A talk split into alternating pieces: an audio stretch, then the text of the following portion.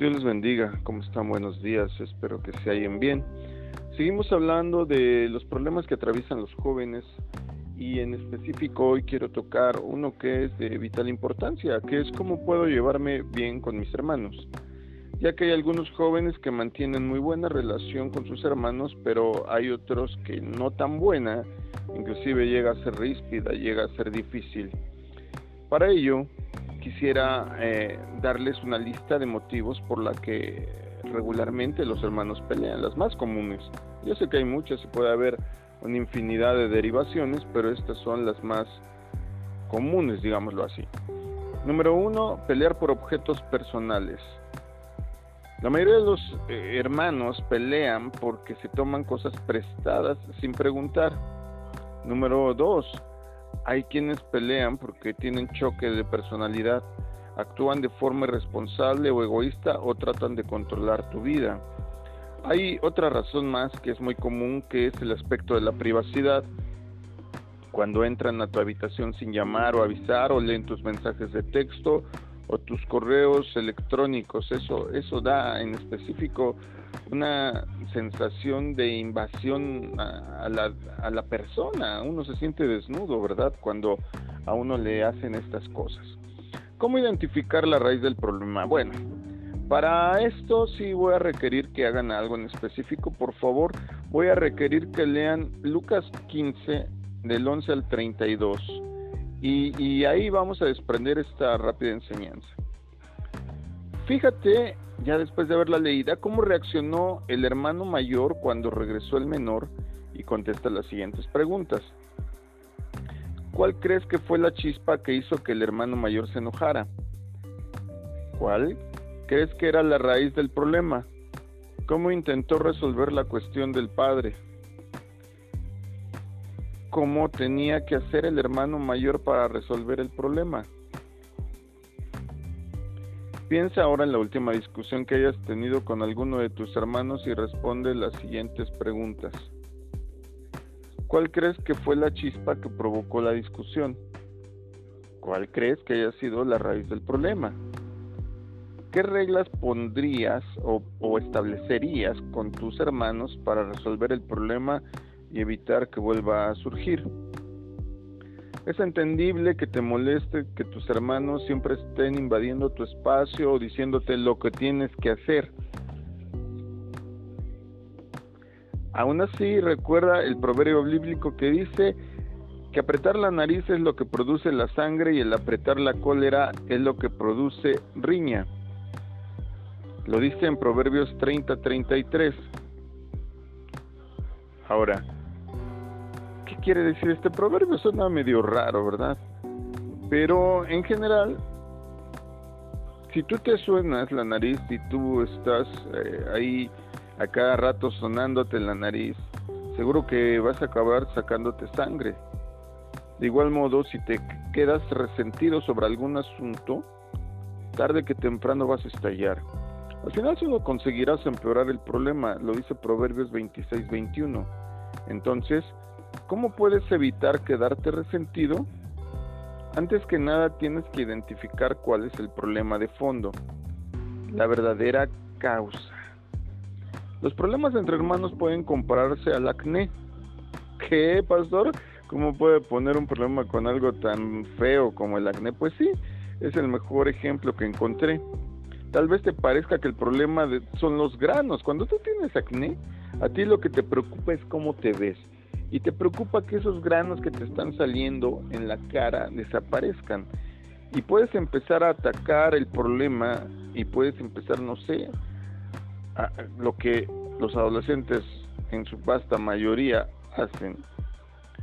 Eh, pues puedes empezar a estallártelos, puedes empezar a quitártelos, a exprimírtelos, ¿sí? Pero ese no es el problema esos granitos que salen en la piel solo son el síntoma externo de una infección. De igual modo, la verdadera causa de las discusiones entre, entre hermanos pueden ser más profundas que las que parecen a simple vista. Si intentas acabar con el acné apretando estos granos, solo estarás atacando el síntoma y vas a correr un riesgo peor, que es el de que te queden marcas o que los granos infecten todavía más. ¿No crees que sería mejor atacar la infección y así evitar que salgan más? Lo mismo hay que hacer con los problemas entre hermanos.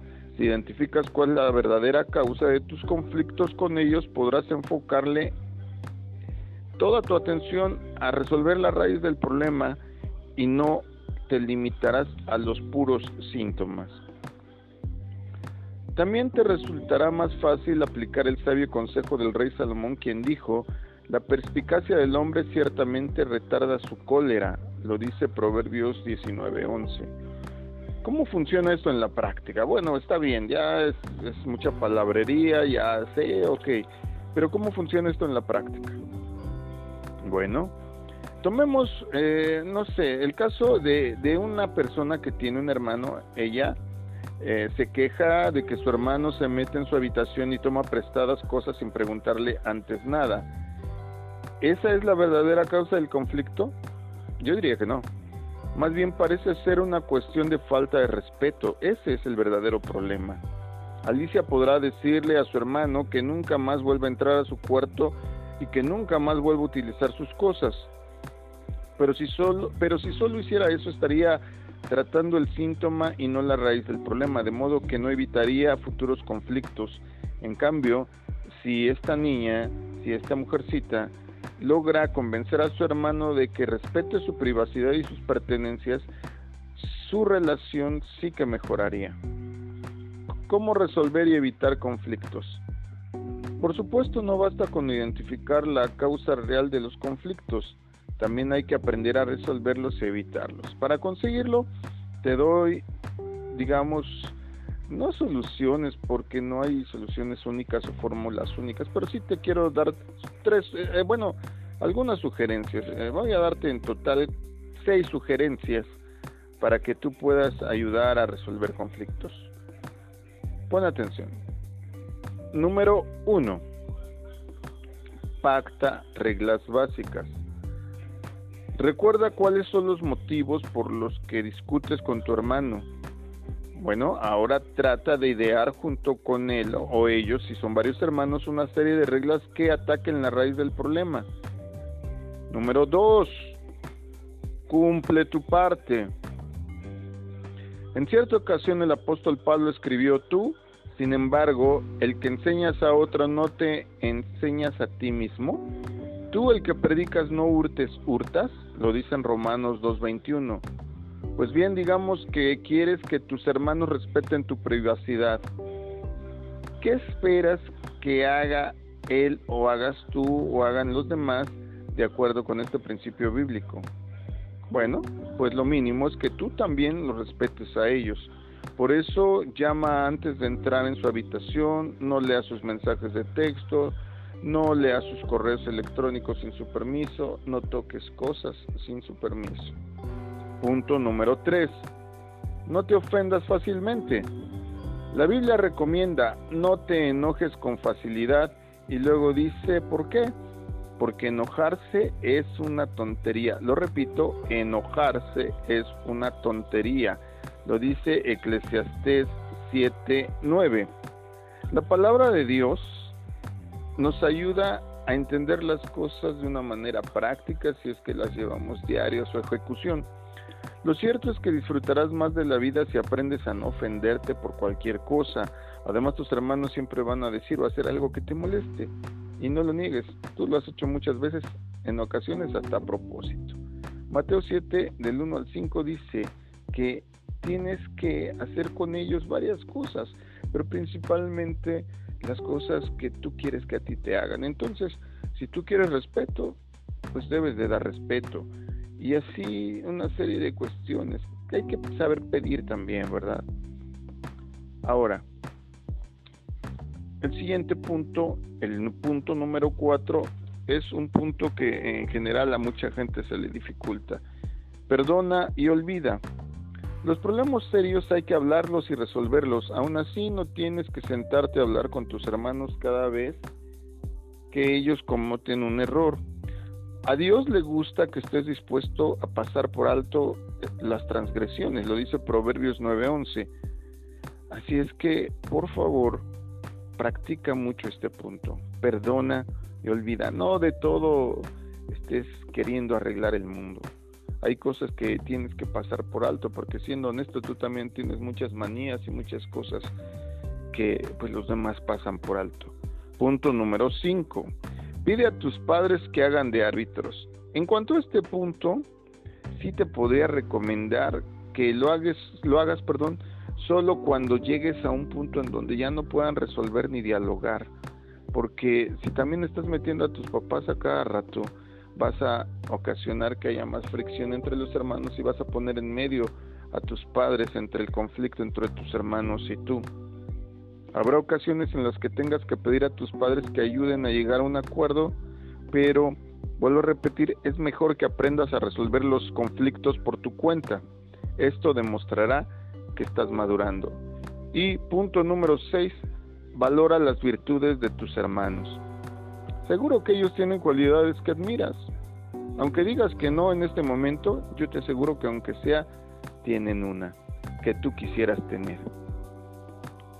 Ahora, en vez de obsesionarte con los defectos de tus hermanos, busca oportunidades de decirles lo que más te gusta de ellos. Lee el Salmo 130, versículo 3 y Proverbios 15, 23 y te ayudarán a entender este concepto. Tus hermanos no tienen que ser tus mejores amigos, eso eh, yo lo conozco de primera mano. Mi mamá tuvo cinco hijos, de los cuales somos tan diferentes, decía ella, como los dedos de la mano y de verdad así somos, eh, eh lo, dirá mi hermana Perla y yo que somos totalmente diferentes, pero en fin, no tenemos que ser los mejores amigos, pero mi relación con ellos, tu relación con ellos se fortalecerá si continúan soportándose unos con otros. Aún así, si alguno tiene causa de queja contra otro, tienes que tratar de mediar, de perdonar, de olvidar. Lee Colosenses 3:13, te va a ayudar mucho a este respecto. Y yo te aseguro que si haces así conseguirás llevarte mejor con ellos y ellos contigo. Así es que, si quieres, amigo, hermano, evitar seguir teniendo problemas con tus hermanos, tienes que empezar a tratar de resolverlos eh, en tu casa, porque cuando tú salgas al mundo, cuando tú salgas allá afuera, te vas a encontrar con que hay personas irritables, con que hay personas en el trabajo que te van a querer hacer la vida de cuadros, con que hay personas que solo por deporte tratan de hacernos enojar. Así es que si tú aprendes desde la casa estos sencillos conceptos, podrás ser una persona más sociable. Recuerda que de los diez mandamientos, cuatro tienen que ver con Dios y seis tienen que ver con nuestro manejo con los demás habitantes de este planeta. Así es que te dejo bendiciones, buen día. Dios sigue hablando hasta el día de hoy. ¿Escuchaste el llamado? Hasta luego.